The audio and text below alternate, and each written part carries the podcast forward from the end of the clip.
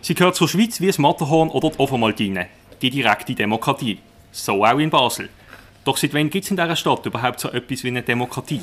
Und wie hat sie sich in den letzten Jahrzehnten entwickelt? Über diese Fragen, oder besser gesagt über das eine große Thema, werden wir heute reden in der aktuellen Ausgabe vom Feuerobenbier-Podcast, wie immer aufgezeichnet im Restaurant Stadthof am Bafi. Feuerobenbier, der Podcast auf Prime News, wird präsentiert vom Restaurant Stadthof, der Treffpunkt am Barfi. Wir bedienen Sie gern, Sie merken das.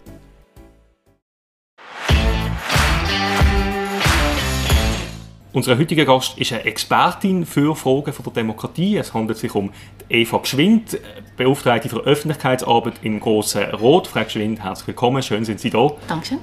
Sie sind nicht nur aufgrund von Ihrem Beruf eine Expertin für Fragen von der Demokratie, Sie haben sich auch wissenschaftlich mit dem Thema beschäftigt. Sie haben ein Buch geschrieben, das jetzt dann erscheinen soll, ein Buch mit dem Titel auf zur Urne, direkte Demokratie in Basel von den Anfängen bis heute. Das Buch geht jetzt dann in Druck, soll bald erscheinen. Meine erste Frage an Sie, Frau Geschwind, ähm, bevor wir inhaltlich anfangen. Wie sind Sie dazu gekommen, zu diesem Thema zu forschen und ein Buch darüber zu schreiben? Ich habe seit Jahren den Eindruck gehabt, dass man in der Literatur einfach sehr wenig zu dem Thema findet. Ich habe dann wirklich selber äh, anfangen, Bücher durchsuchen nach, äh, nach Näherem und habe so wenig gefunden, dass ich dann einmal am Staatsarchiv eine Mail geschrieben habe und gefragt habe, ob ich wichtige Literatur einfach irgendwie übersehe. Und dann ist eine Mail zurückgekommen mit der Antwort, die Volksrechte seien in Basel-Stadt tatsächlich merkwürdig unterbelichtet. Und als frühere Journalistin, sage ich mal, dann habe ich die Story äh, geschmeckt und habe gewusst, das Buch will ich schreiben. Wunderbar. Und was in diesem Buch steht, werden wir gerade noch herausfinden zusammen im nächsten Blog. Mein Name ist Oliver Stechi, ich bin Co-Redaktionsleiter bei Prime News und ich führe durch das heutige Gespräch.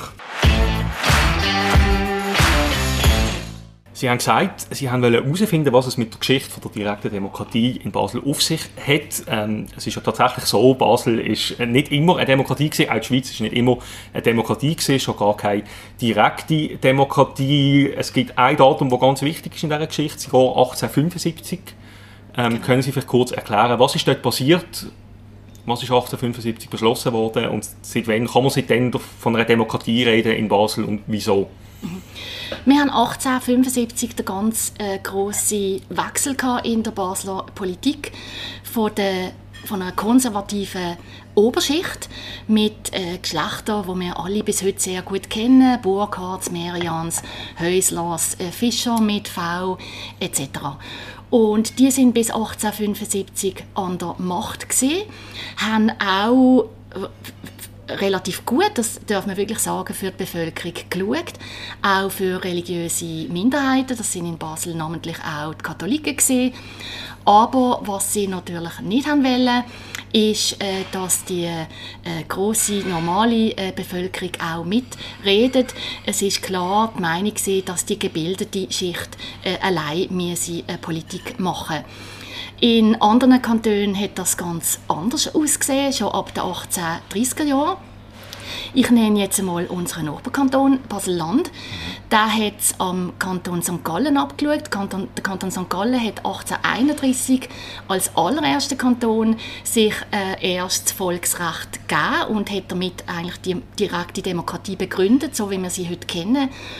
Und äh, Basel-Land, wir haben ja damals gerade Kantonstraining gehabt. Ja, 1833. Äh, ganz genau. Der Kanton äh, Basel-Land äh, hat das St. Gallen abgeschaut und hat sich dann sofort auch ein erstes äh, Instrument gegeben. Das hat sich Veto genannt, ist ein Vorgänger vom Referendum und mit dem hat man auch schon Parlamentsbeschlüsse können eben korrigieren. Und in der Stadt, wo wir eben die konservative Oberschicht äh, an der Regierung äh, hatten, äh, da hat man natürlich über die Kantonsgrenze übergeschaut, mit ziemlichem Nasenrümpfen, weil die Baselbieter haben das Veto durchaus äh, dazu auch benutzt, um wichtige Entwicklungen abzubremsen, weil sie einfach äh, Angst haben vor neuen Steuern. Sie haben nie eine neue Steuer äh, einführen Sie haben auch den, natürlich im Schulwesen äh, mit Ausgaben äh, ziemlich äh, zurückgehalten. Und von dem her ist in der Stadt eigentlich klar das Bild gewesen, dass die Volksrechte fortschrittshemmend würden wirken. Also die Idee ist gesehen von dieser Oberschicht, oder mehr Geld für karitative Projekte, für Bildung, aber auf freiwilliger Basis aber nicht quasi mit einer permanenten Steuer, das wollen wir nicht. Wenn man so will, ist eigentlich alles ein ziemlich ein politischer Deal gewesen. Wir schauen gut für die Bevölkerung, wir zahlen auch den Großteil der Steuern, dafür bestimmen wir auch allein bestimmen. Und allerspätestens ab den 1860er Jahren sind aber die Freisinnigen in Basel-Stadt immer stärker geworden. Man muss dazu sagen, bei den Freisinnigen ist damals auch die Arbeiterschaft noch dabei gewesen. Die Sozialdemokratie jetzt noch nicht Jetzt noch nicht gegeben, mhm. genau. Und die haben nicht nur die Einführung der Volksrechte gefordert, äh, aber auch.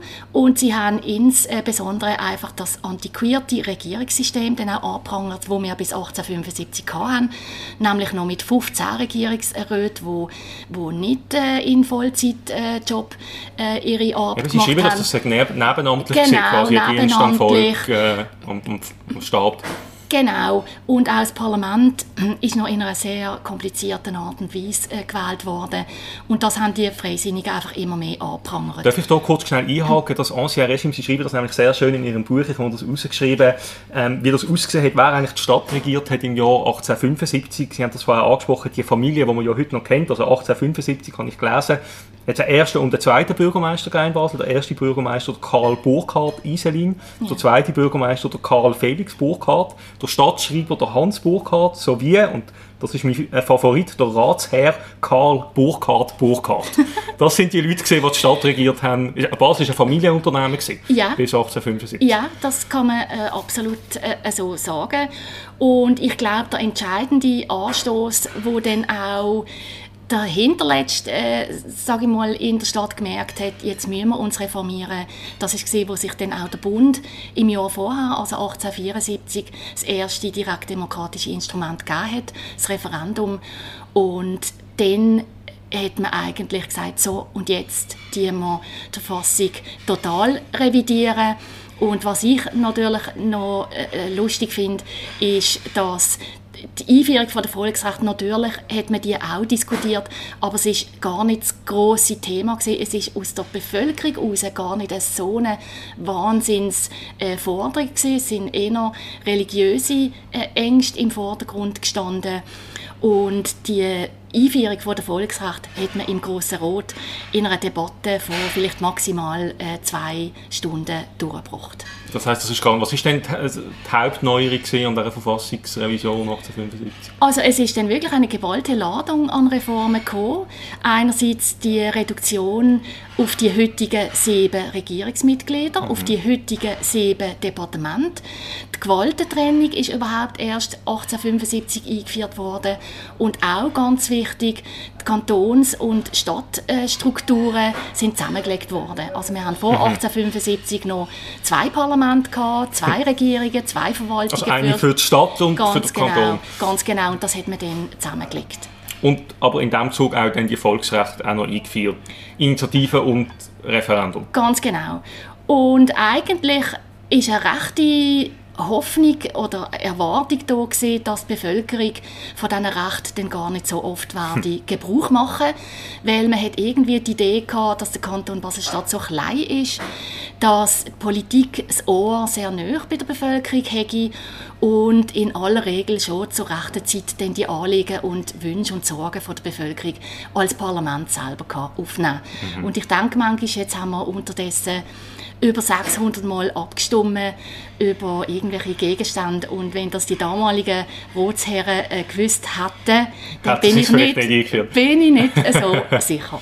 Die Frage ist auch, was mich interessieren würde, also wir haben ja die Gründung vom Schweizer Bundesstaat 1848. Mhm. Ähm, gewisse Kantone, äh, gewisse Stände, wie haben es vorher gesagt, haben schon früher noch teilweise Volksrecht eingeführt, St. Gallen, das Baselbiet dann auf Bundesebene 1848, dann nochmal mit einer Revision 1874, oder Bundesstaat gibt es seit 1848.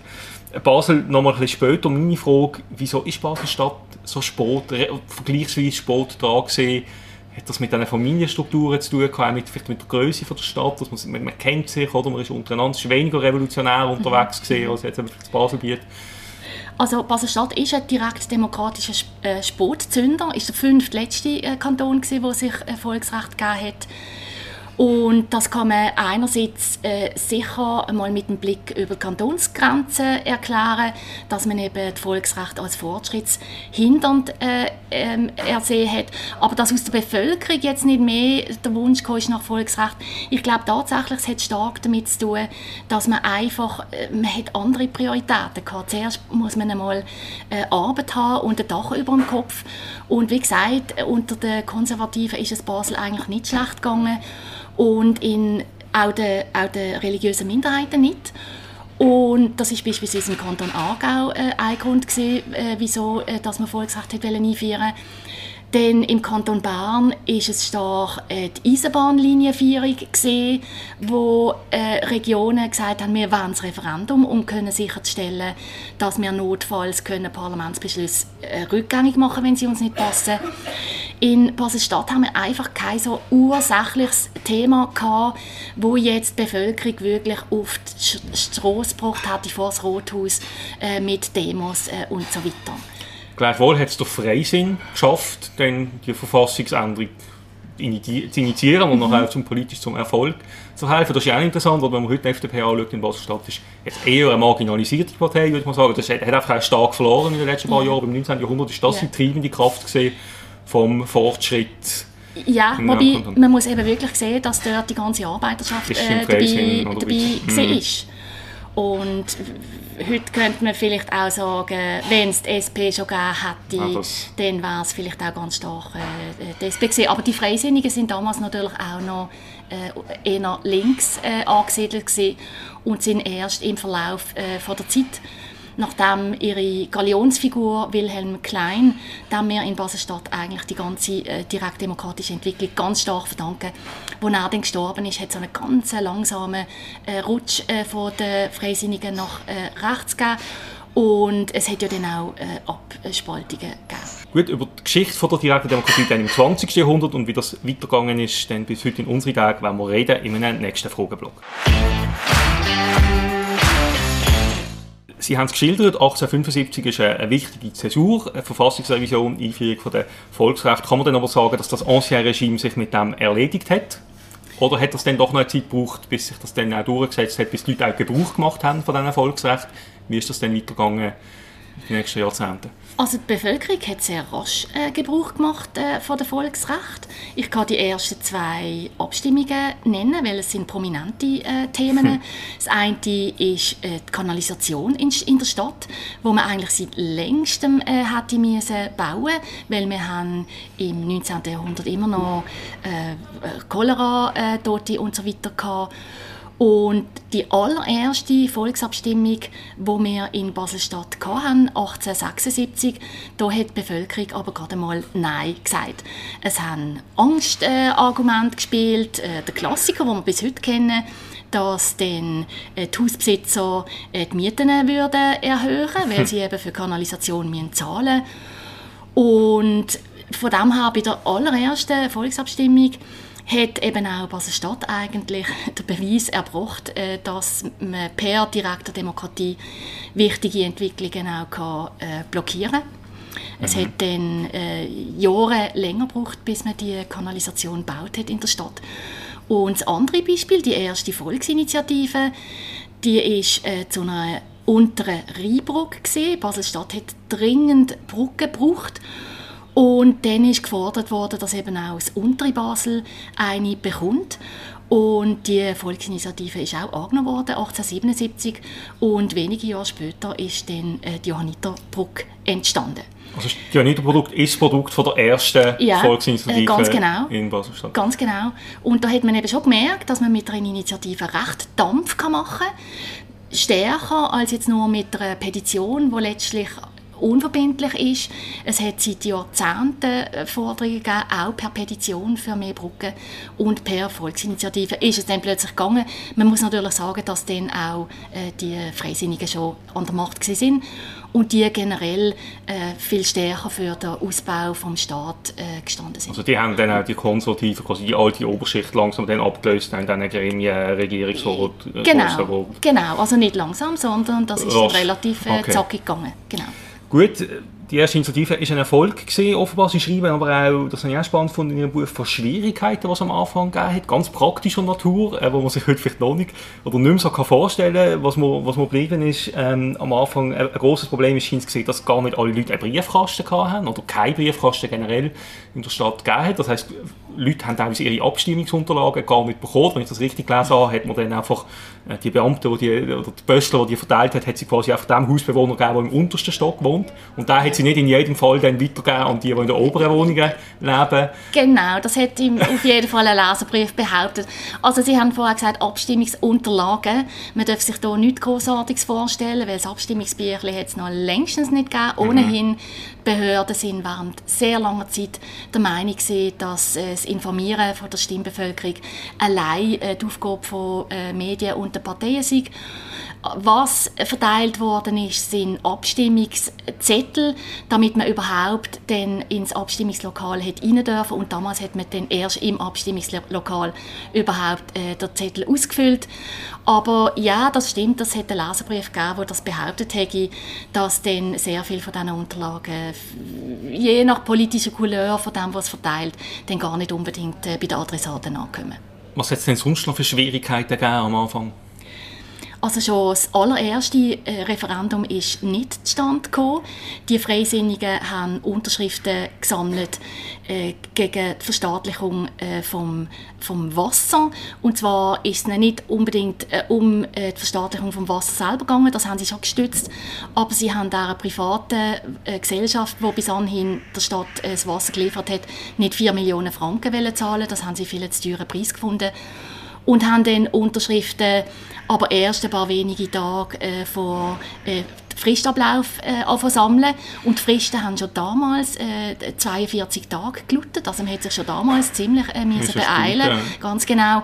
Und hat es dann nicht geschafft, man hat nur etwa 600 Unterschriften äh, zusammenbekommen. Und ich hätte eigentlich erwartet, dass sich äh, Zeitungen relativ äh, spöttisch dann über den, über den Missstart äußern, aber es war eigentlich nicht ein riesiges Thema. Gewesen. Mhm. Also das heisst, die, die, die, die Mechanismen haben sich zuerst müssen einspielen, ähm, auch, auch durch eine Gewöhnung, oder? Wie, Genau, das kann man sicher so sagen. Und was auch auffällt, dass sich natürlich Parteien und Verbände, sei es äh, überhaupt erst gründen oder einfach stark professionalisieren, um mhm. eben in dem ganzen Spiel mit dem Volksrecht können mitzuspielen. Äh, also Hauseigentümerverband, Mieterverband äh, und äh, auch, auch weitere, die nachher bald starke Player werden, die tun sich wirklich äh, ganz anders äh, aufstellen. Mhm. Ich würde gerne noch ein Beispiel herausgreifen, Sie auch beschreiben in Ihrem Buch, auch noch aus der Anfangsphase von der direkten Demokratie in Basel, und zwar eine Abstimmung die 1916 stattgefunden hat. Dort ist es darum gegangen,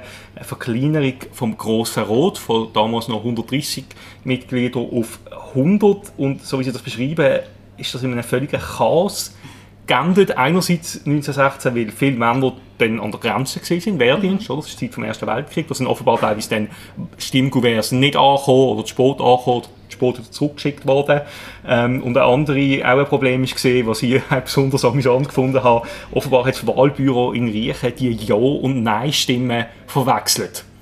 Ja, das, das ist so gesehen. Also zu dem Thema hat es damals drei Volksabstimmungen gebraucht. In einer ersten Volksabstimmung 1914, glaube hat er hat die Stimmbevölkerung noch Ja gesagt zur Verkleinerung des Parlaments. Dann hat man aber bei den Behörden gemerkt, dass man ja auch noch hätte sollten fragen ob äh, das Parlament selber die Verfassungsänderung vornehmen oder ob es einen Verfassungsrat braucht, der die vornimmt. Und dann hat es eben für das eine zweite Abstimmung gebraucht. Und dann hat man gesagt, nein, äh, das Parlament dürfte die Verfassungsänderung selber äh, vornehmen. Aber jetzt müssen wir noch in einer dritten Abstimmung wissen, äh, was jetzt äh, die Bevölkerung wirklich will. Und damals hat man dann 1916 eben das erste Mal auch Abstimmungszettel an die, an die, an die Front geschickt. Und äh, dann hat man gemerkt, dass gewisse Soldaten den Abstimmungszettel nicht bekommen haben, andere haben sie dafür zweimal bekommen, äh, an der Front und äh, daheim. Ja. Und so äh, ist dann am Schluss äh, hat man so ein knappes Resultat bekommen, dass die Regierung hat nachzählen und eben, man hat auch gemerkt, dass zum Teil äh, in der, in der Stimmen verwechselt worden Ganz genau. Und am Schluss hat der Regierungsrat dann einfach festgelegt, so, mit zwei Stimmen Unterschied bleibt äh, das äh, Parlament bei der damaligen äh, Größe von 130 und äh, ob jetzt damals alles wirklich mit ganz äh, rechten äh, Mitteln äh, zugegangen ist oder nicht, das weiß ich nicht. Auf jeden Fall haben wir ja dann ähm, erst vor einigen Jahren nochmal über eine Verkleinerung vom Parlament äh, abgestimmt und die ist ja dann eigentlich ohne eine große Sache äh, durchgekommen. Angenommen dort haben wir 100 Leute Ganz bei uns genau. im Grossen Rat Ganz genau. vertreten. Ich würde gerne noch ein, zwei andere Abstimmungen herausgreifen, die ich, die ich einfach interessant finde, bemerkenswert aus, aus dem 20. Jahrhundert. Es hat zum Beispiel 1949 eine Abstimmung gegeben für einen Korrektionsplan Grossbasel, der recht deutlich angenommen worden ist. Vielleicht können Sie kurz schildern, um was ist es dort gegangen Ja, also wir haben ab dem Zweiten äh, Weltkrieg haben wir eine wahnsinns Bevölkerungszunahme gehabt und wir haben auch eine wahnsinns äh, Zunahme gehabt vom Verkehr. Und dann hat es Plan gegeben, äh, die, die Stadt einfach autogerecht zu machen. Das Auto Man- ist dort der Verkehrsträger. es gewesen. ist der Verkehrsträger gewesen. und man hat eigentlich, äh, also dort, wo wir heute äh, flanieren äh, als Fußgänger, äh, Gerbergasse bis runter zum äh, Spiegelhof, hat man eine riesige Schneisenwelle durchhauen äh, für eine Schnellstrasse. dort, äh, wo wir äh, heute, also der, der Marktplatz äh, war äh, ein Parkplatz äh, geworden und so weiter und so fort. Und die Bevölkerung hat das äh, tatsächlich angenommen. Es hat zwar auch schon erste Stimmen gegeben, man sollte doch lieber einen Trolleybus äh, einsetzen, aber äh, das ist angenommen worden. Nur hat man dann äh, glücklicherweise wenige Jahre äh, darauf schon, gemerkt- schon wieder andere Ideen gehabt für die Stadtplanung und äh, von dem her Ist das nie verwirklicht das worden nie verwirklicht worden, ja. äh, ganz genau. Vielleicht bleiben wir gerade noch so bei diesen Themen Stadtplanung, Verkehr. Es ist mir aufgefallen, auch bei der Lektüre von Ihrem Buch, dass gerade in der Nachkriegszeit die Themen sehr virulent werden, eigentlich bis heute. Oder die grossen Abstimmungen über neue Tramverbindungen oder über Überbauungen, das ist etwas, was die Leute sehr stark mobilisiert. Ähm, und was ich dort interessant gefunden habe, dass gewisse Themen, die wir heute diskutieren, ja auch eigentlich schon vor Jahrzehnten schon diskutiert worden sind. Zum Beispiel 1951 ist, sind Unterschriften gesammelt worden für eine Initiative, die gefordert hat, dass man Trams in der Stadt durch Bus ersetzt. Ja, das ist so. Die Initiative ist dann nie zur Abstimmung gekommen, weil gleichzeitig hat man noch Ideen gehabt, das Tram äh, unterirdisch zu legen. Und so sind dann die Jahre vergangen. Aber es ist tatsächlich eine Frage. In den 1950er Jahren und auch in den 60er Jahren ist das Tram so unbeliebt in der Bevölkerung, dass es äh, sehr wohl möglich gewesen wäre, dass wenn man damals äh, abgestimmt hätte über das Tram in der Innenstadt, dass dann die Bevölkerung gesagt hat, wir wollen es nicht mehr und dass wir dann heute äh, kein Tram mehr in der Innenstadt hätten. Und die Diskussion, die wir ja heute wieder feiern, Äh, ganz ähm, genau. Über die, über die grüne Wand in der Innenstadt. Ähm, ich würde gerne noch zu einem anderen wichtigen Thema kommen, eigentlich die nächste durch Zäsur, auch, auch in der Geschichte der direkten Demokratie in Basel-Stadt, das ist die Einführung vom Frauenstimmrecht. 1966 ist das eingeführt worden auf kantonaler Ebene in Basel, also noch vor, vor dem Bund, Jawohl. ähm, vor 1971, ähm, nach fünf Anläufen, fünf Anläufe hat es gebraucht Ja. in Basel-Stadt. Ähm, vielleicht können Sie da noch schildern, ähm, wie ist die Debatte damals geführt worden, 1966, wie deutlich haben sich dann Befürworter durchgesetzt? Also ich kann vielleicht noch ganz äh, kurz äh, zurückschauen. Regierung und Parlament haben sich alle fünfmal äh, dafür äh, für das Frauenstimmrecht eingesetzt und das ist wirklich äh, die Bevölkerung die dann Nein gesagt hat. Auch durchaus äh, in der Arbeiterschaft. Und dreimal ist der Anstoß von Regierung und Parlament ausgegangen, zweimal von einer Volksinitiative. Wobei 1927 sind es die Kommunisten die wo das Frauenstimmrecht per Initiative einführen und das ist jetzt wirklich der falsche Absender gewesen, weil die Kommunisten äh, sehr verhasst sind. Zwischenkriegszeit, nach der russischen Genau, Revolution, ähm, genau, Antikommunismus in der genau. Schweiz. Mhm. Und die Initiative, die dann indirekt zum äh, Frauenstimmrecht geführt hat, 1966, die ist schon in den 1950er Jahren eingereicht worden vom äh, Frauenstimmrechtsverband, ist aber ein relativ komplexes Konstrukt gewesen. Es hat dann zwei Abstimmungen gebraucht Und Regierung und Parlament haben dann zwar die Initiative nochmal zehn Jahre liegen lassen, aber dann haben sie gesagt, so, und jetzt ist allerhöchste Zeit und haben sie direkt zur Abstimmung gebracht. Und dann ist das Thema, also das, das hat man gewusst, äh, dass Basler jetzt äh, werden zustimmen. Es ist einfach äh, Zeit gewesen. Es hat eigentlich auch keine große Gegenkampagne mehr gegeben. Jetzt fällt es ja auf, wenn man so die beiden Zäsuren vergleicht, 1875 Verfassungsrevision und 1966 die Einführung vom Frauenstimmrecht, dann sehen wir, dass eigentlich 1875 Basel-Stadt äh, einer der Schlusslichter war in der Schweiz, einer der letzten Kantone, wo es eine moderne Verfassung gegeben hat mit Volksrecht, umgekehrt dann aber 1966 als erster Deutschschweizer Kanton das Frauenstimmrecht äh, einführt, also eigentlich zu einem Pionier wird. Wie erklären Sie sich äh, die, die Diskrepanz, oder? 1875 sehr spät, 18, 1966 dann beim Frauenstimmrecht sehr früh. Ähm, was ist passiert in der Zwischenzeit, dass es sind natürlich 80 Jahre, die mhm. äh, dazwischen liegen und äh, die Sozialdemokratie ist einfach äh, erstarrt in, in, dieser, äh, in dieser Zeit und ich würde das schon in erster Linie so erklären. Mhm. Äh, Pionierrolle ja, Basel-Stadt ist natürlich auch äh, sehr spät gesehen mit der Einführung vom Frauenstimmrecht. Globale Vergleich sowieso. Ja, äh, immerhin als, als Erste von der Deutschschweiz äh, hat man dann die Pionierrolle können einnehmen. Und ich denke auch, wo dann die Eidgenossenschaft fünf Jahre später äh, gefolgt ist, da hat man schon sehr stark auch auf die Baslerinnen äh, geschaut, wie die das so machen. Und anscheinend haben es Baslerinnen nicht so schlecht gemacht, hm. äh, weil dann 18, äh, 1971 ja auch auf eidgenössischer Ebene das Joko ist. Was würden Sie jetzt sagen, zusammenfassend, also abgesehen von 1875 und 1966, was sind so, sonst noch die wichtigsten Stationen äh, von der Entwicklung von der direkten Demokratie in Basel ähm, im 20. Jahrhundert?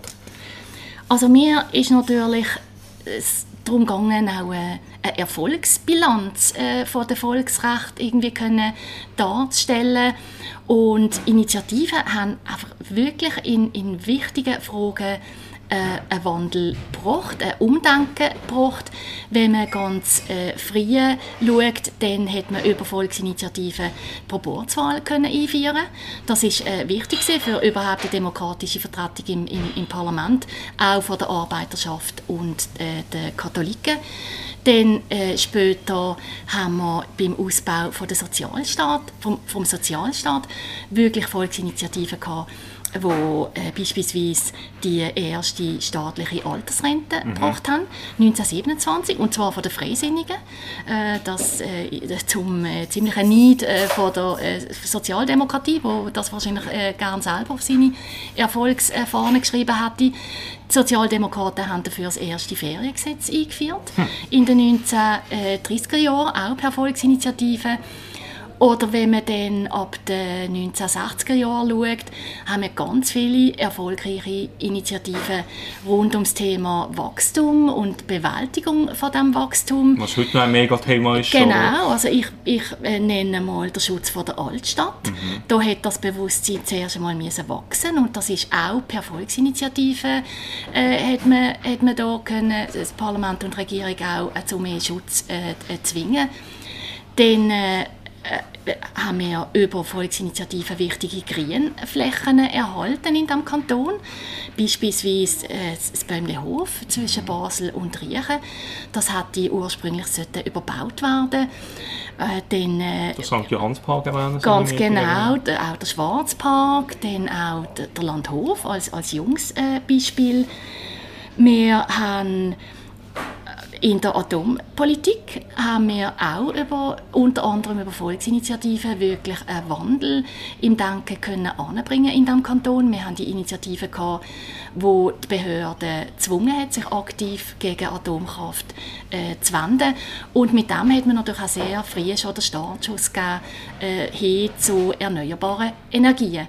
Also ich glaube, äh, die Volksrechte haben eine gute Erfolgsbilanz aufzuweisen in diesem Kanton als, als, als Schrittmacher. Vielleicht noch zum Abschluss von dieser Frage, wie hat sich das im 20. Jahrhundert entwickelt? Was hat Sie am meisten überrascht? Was hätten Sie auch vielleicht nicht erwartet, bevor Sie an die Recherchen angegangen sind? Ähm, was eben so das, das Thema Demokratie oder Initiativen angeht? Überraschende Erkenntnis? Ich habe natürlich auch mal wissen, wie viele von diesen Volksinitiativen und Referenden erfolgreich sind. Das sind äh, unterm Strich äh, gegen 40 Prozent bei beiden äh, Volksrechten. Was mich sehr stark äh, erstaunt hat, ist, wie viele Volksinitiativen, die äh, gültig sind, eingereicht, wie viele eigentlich gar nie zur Abstimmung gekommen sind, weil das Parlament und die Regierung haben ja eigentlich äh, die Möglichkeiten, an einer Initiative auch einen Gegenvorschlag gegenüberzustellen und wenn äh, das, das Komitee dann sagt, okay, mit wir dem sind wir jetzt eigentlich auch zufrieden, wir ziehen zurück, dann gibt es gar keine Abstimmung mehr. Also für mich ist doch erstaunlich gewesen, zu sehen, dass unterm Strich knapp mehr Volksabstimm äh, Volksinitiativen gar nicht zur Abstimmung gekommen sind, als zur Abstimmung gekommen sind.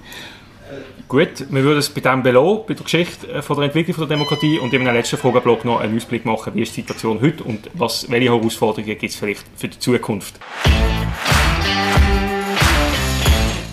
wir haben ja heute die Situation, oder so nehme ich das zumindest wahr, dass es so eine Art auch Krisendiskurs gibt über Demokratie. Es heißt zum Beispiel von linker Seite oder aus Klimaschützerkreisen, Demokratie ist nicht geeignet, um äh, das Klima, den Klimawandel zu bewältigen, weil alles viel zu langsam geht. Ähm, es gibt die Klage, dass das Volk sei gar nicht politikfähig, es gibt viele Abstimmungen, wir gehen gar nicht raus, über was man alles würde abstimmen. Von rechter Seite heisst es teilweise, gerade jetzt auch in der Corona-Pandemie, beklagt man einen Abbau von der Volksrecht. Also neu durch, die Demokratie äh, wird auch kritisch diskutiert, äh, wird auch über Reformen diskutiert. Wie nehmen Sie das wahr? Was ist der Zustand von der direkten Demokratie in der Schweiz im Jahr 2022? Also die Klage von der äh, direkten Demokratie in der Krise, das ist äh, etwas, äh, wo wir seit Jahrzehnten äh, hören.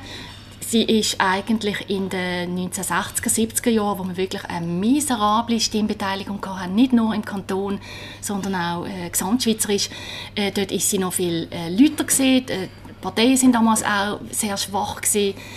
Finanzstarke Verbände äh, sind immer mehr aufgekommen. Und heute haben wir natürlich auch wieder die Frage, in welchem, in welchem Zustand ist unsere Demokratie, wie, wie rasch äh, kann sie reagieren. Aber ich würde jetzt sagen, unsere direkte Demokratie ist soweit in einem guten Zustand. Ich finde es wichtig, dass wir immer wieder schauen, wie kann die wie, wie kann die öffentliche Debatte äh, stattfinden? Also kann sie sachlich und fair stattfinden? Das bedingt einmal äh, starke Zeitungen, unabhängige Zeitungen, wo man auch weiß, wem sie gehören, äh, starke Parteien. Äh, das bedeutet auch, dass wir immer gut schauen, Sie haben Corona angesprochen, mhm. dass sich nicht die unterschiedlichen, unterschiedlichen Meinungen in ihre Bubble zurückziehen, wo man dann nur noch unter seinesgleichen ist, sondern dass wir immer Plattformen behalten, wo der Austausch von den unterschiedlichen Meinungen eben weiterhin kann, äh, stattfinden Das ist mir ganz wichtig. Und dann äh, eine wichtige Frage, die sich allen voran äh, Basel-Stadt muss stellen ist schon die Frage, wer darf überhaupt alles mitbestimmen. Wir haben in Basel-Stadt noch einen stimmberechtigten Anteil von knapp 52 Prozent. Und wenn der Anteil von der von unserer ausländischen Bevölkerung äh, weiterhin äh, steigt und sich äh, die Leute nicht einbürgern lassen, dann könnte es sehr wohl sein, dass eben der Anteil Stimmberechtigte in wenigen Jahren schon unter die 50%-Grenze wird fallen. Es könnte sein, dass äh, Basel-Stadt der erste Kanton ist, dem das passiert, weil Genf ist zwar äh, in einer ähnlichen Situation, aber ist statistisch noch etwas über Basel-Stadt und das ist dann schon die Frage, äh, ob das am Kanton Basel-Stadt einfach gleich ist oder ob man sich da sagt, nein, da muss etwas gehen. Von Seiten vom Parlament her ist es so, dass Vorstöße an die Regierung überwiesen worden sind in den letzten zwei Jahren, sowohl einerseits zur Einführung vom Ausländerstimmrecht nach fünf Jahren, wie auch zum Stimmrechtsalter 16. Und das wird also von dem her eine Debatte äh, geben. Und Jetzt äh, schauen wir, es gibt verschiedene Wege, aber ich denke, dass sich Basel-Stadt da etwas muss einfallen muss, äh, das tut mir klar. Das ist ja aber oder die ewige Debatte, die Gegner sagen ja, man soll sich zuerst einbürgern lassen, dann kann man mitreden. Ähm, ich muss sagen, ich sehe auch eher diesen Punkt. Ich wäre auch dafür zu haben, dass man sagt, man muss vielleicht auch die Hürden abzuhängen für Einbürgerungen. Jetzt ist ja gerade die Emotion durchgekommen, ein grosser Rot, der da teilweise Gebührenerlass genau. fordert für Leute bis 25. Ähm, was erhoffen Sie sich denn vom Ausländerstimmrecht? Klar, die können nicht mehr mitbestimmen, aber kann jetzt jemand, der, oder, wir haben in der Stadt auch viele Experts, Leute, die vielleicht nicht so viel Zeit hier verbringen, die auch gar nicht äh, vielleicht auch die Landessprache beherrschen, die dann einfach auf Englisch arbeiten und, und daheim Englisch reden und da dann auch gar nicht mehr am lokalen Geschehen teilnehmen. Also was spricht denn dagegen, sagen wir, sorgen dafür, dass die Leute, die wirklich permanent hier bleiben, sich dann auch möglichst gut können und rasch können einbürgern können? Mhm. Also ich tue im in meinem Buch nicht äh, politische Stellungen beziehen. Ich tue jetzt auch nicht irgendwie Werbung machen für das Ausländerstimmrecht. Das soll äh, dann wirklich Baslerinnen und Basler äh, diskutieren. Es gibt tatsächlich äh, verschiedene Wege äh, der Erleichterung von der äh, Einbürgerung. Wir haben jetzt im Parlament einen Vorstoß, äh, dass für die unter 25-Jährigen die Gebühren einmal äh, er, erlassen werden. Man könnte das rein theoretisch auf alle Einbürgerungswillige ausweiten. Man könnte auch noch weiter schauen, dass das ganze Verfahren noch äh, einfacher wird, noch digitalisierter. Aber im Grundsatz bleibt natürlich äh, so, dass man zehn Jahre muss warten muss, mhm. bis man da einen Schweizer Pass hat und sich dann überhaupt einbürgern kann. Die Frage ist auch, ob man überhaupt abstimmen will. Wir haben auch das Phänomen, äh, dass die Stimmbeteiligung zurückgeht. Ähm, sie schreibt das in ihrem Buch, sie sagen mal vor dem Zweiten Weltkrieg, glaube im Schnitt noch bei 52 Prozent gesehen.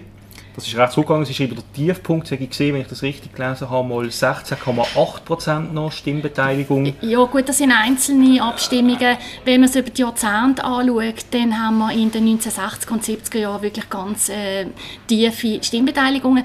Unterdessen ist sie im Kanton Basel-Stadt wieder bei gegen 50%. Also das ist eigentlich nicht so schlecht. Sie sind auch als äh, Beauftragte für Öffentlichkeitsrat vom Grossen Rot äh, dazu, zu, dafür zuständig, das auch zu vermitteln, oder? Bevölkerung, yeah. was passiert eigentlich im Parlament. Sie machen yeah. auch vierjährige Schulklasse, vielleicht können Sie da auch noch ein bisschen etwas darüber sagen. Wie nehmen Sie das auch wahr, jetzt die, die jungen Leute oder so die breite Öffentlichkeit, die Sie versuchen, Politik zu vermitteln, was passiert im Grossen Rot, wie nehmen Sie das wahr? Auch das Interesse auch an Kommunalpolitik, an Kantonalpolitik? Ja, also ich bin für die politische Bildung zuständig äh, beim Grossen Rot. Wir haben ein eigenes Angebot, Staatskunde Live, wo um die 1000 äh, Schülerinnen und Schüler ab 14 Jahren äh, jährlich zu uns kommen. Und was ich noch mal als erstes immer feststelle, ist der, der Wow-Effekt, wenn sie ins, ins Rothaus kommen. Es, es, es ist irgendwie ein emotionaler Ort, wo auch bei den Jungen etwas äh, auslöst. Wir bringen die jungen Menschen dann auch in aller Regel zusammen mit äh, Grossratsmitgliedern für Gespräche. Also auch da, äh, ich mache ganz stark die Erfahrung, wenn man äh, wenn man einen einfachen Zugang schafft äh, zu den Jungen, das alles sehr anschaulich erklärt, auch über Themen, äh, wo sie aus dem Alltag kennen, wenn man ihnen zeigt, was kantonale Politik für ihr Leben bedeutet, wenn sie beispielsweise in, in ein paar Jahren eine eigene Wohnung wollen äh, oder auch wie viel sie in einem, in, in einem Schulzimmer sitzen. Das äh, sind früher noch 35 und mehr gewesen. und unterdessen äh, haben wir da klare Regelungen, äh, ob sie Französisch oder Englisch als erste Fremdsprache haben und und und. Das sind alles äh, politische genau, und Genau und wir, das dass, dass äh, die, die, Jungen, wenn man über Themen an sie angeht, äh, dann merke ich sofort äh, Interesse aufblitzen und mhm. Also die, die, die Klage von der allgemeinen Politikverdrossenheit, die teilen sie, oder von der Politikverdrossenheit, vor allem auch von den jungen Leuten, die, die teilen sie nicht so pauschal? Die teile ich überhaupt nicht. Ich habe nicht zuletzt auch einen 16-jährigen Sohn, der sich für Politik interessiert, aber ich sehe die vielen jungen Menschen, die eben zu uns ins Rothaus kommen und wenn man sie richtig abholt, dann sind sie sehr interessiert. Ich könnte mir natürlich mehr an, an politischer Bildung vorstellen. Ich, äh, wenn wir ein bisschen mehr, wenige Stunden mehr äh, hätten im Lehrplan an der Schule für politische Bildung, dann äh, könnte man auch zu noch anderen Akteuren gehen, als jetzt vielleicht nur zum, zum Parlament. Man könnte auch mal zu einer Partei, zu einem Wirtschaftsverband, zu einer Gewerkschaft, zu Medien, vielleicht mal an einer Gerichtsversammlung, um eben zu verstehen, wie die Gesellschaft äh, funktioniert. Mhm. Also ich würde mir da mehr wünschen, das ist jetzt aber nicht nur ein baselstädtisches äh, Phänomen, dass wir ganz wenig äh, Zeit haben an der Schule für äh, Politik. Das ist, äh, das ist in der ganzen Schweiz so. Irgendwie haben wir immer das Gefühl, dass man Politik bei uns mit der Muttermilch äh, einsaugt. Es ist tatsächlich so, wenn Lehrpersonen zu, zu äh, uns kommen ins Rothaus, sagen sie sehr oft, äh, fast ein bisschen verschämt, oh, wissen Sie, Frau Geschwind, das sind eigentlich die einzigen zwei Stunden, wo wir überhaupt kantonale Politik können machen können. Wir haben so wenig Stunden zur Verfügung, dass wir den Rest mit eidgenössischer Politik äh, müssen, äh, füllen mhm. Und das finde ich schade. Sie haben gesagt, äh, man hat das Gefühl, Demokratie eben, sei etwas, was man mit der Muttermilch aufsuchen, aufsuchen was auch selbstverständlich ist. Ähm, das bringt mich zu einem Zitat aus, aus Ihrer Schlussbetrachtung, aus Ihrem Buch, das Sie schreiben. Der Demokratie muss Sorge getragen werden und für die direkte Demokratie gilt das umso mehr. Mhm. Wie meinen Sie das genau? Ja. Also ich fange mal an mit der Demokratie insgesamt. Ich halte die für sehr äh, unter Druck. Das haben wir jetzt in den letzten Monaten alle auch gemerkt mit dem Ukraine-Krieg. Mhm. Wir werden uns alle bewusst, dass die Mehrheit der Menschen nicht in einer Demokratie lebt, sondern in einem autokratisch äh, regierten Regime. Da müssen wir uns überlegen, was heißt das für uns äh, in der Schweiz, wenn sich die Schweiz auch äh, muss stärker noch vernetzen, vor allem europäisch. Was heißt das für unsere direkte Demokratie auf der nationalen Ebene, aber irgendwann dann eben auch auf der kantonalen Ebene. Und wenn ich sage, für die direkte Demokratie gilt das umso mehr, äh, dann heißt das, äh, wir tun so stark als als Stimmberechtigte mehrmals jährlich äh, direkt über Sachabstimmungen Einfluss nehmen, äh, dass wir einfach müssen schauen dass wir äh, informiert bleiben, äh, unabhängig informiert bleiben und dass wir einfach dann ganze öffentlichen Meinungsprozess äh, Sorge tragen. Noch als allerletzte Frage, Ihr Buch erscheint jetzt dann im September, wenn ich es richtig gesehen habe. Was erhoffen Sie sich, was wollen Sie mit diesem Buch vielleicht auch bewirken in der Öffentlichkeit, bei Ihrer Leserschaft? Ich wünsche mir wirklich, dass das Buch äh, zum Nachdenken anregt über das sehr spezielle äh, und wertvolle Politsystem, das wir in diesem Land haben. Gut, damit wären wir am Ende von dem Gespräch. Ich bedanke mich recht herzlich bei Ihnen, Frau Geschwind, für den spannenden Einblick. Das war es mit der heutigen Ausgabe vom Feuerobenbier Podcast. Ich wünsche allen noch einen wunderschönen Feueroben und bis zum nächsten Mal. Feuerobenbier der Podcast auf Prime News wird präsentiert vom Restaurant Stadthof, der Treffpunkt am Barfi. Wir bedienen Sie gern, Sie merken das.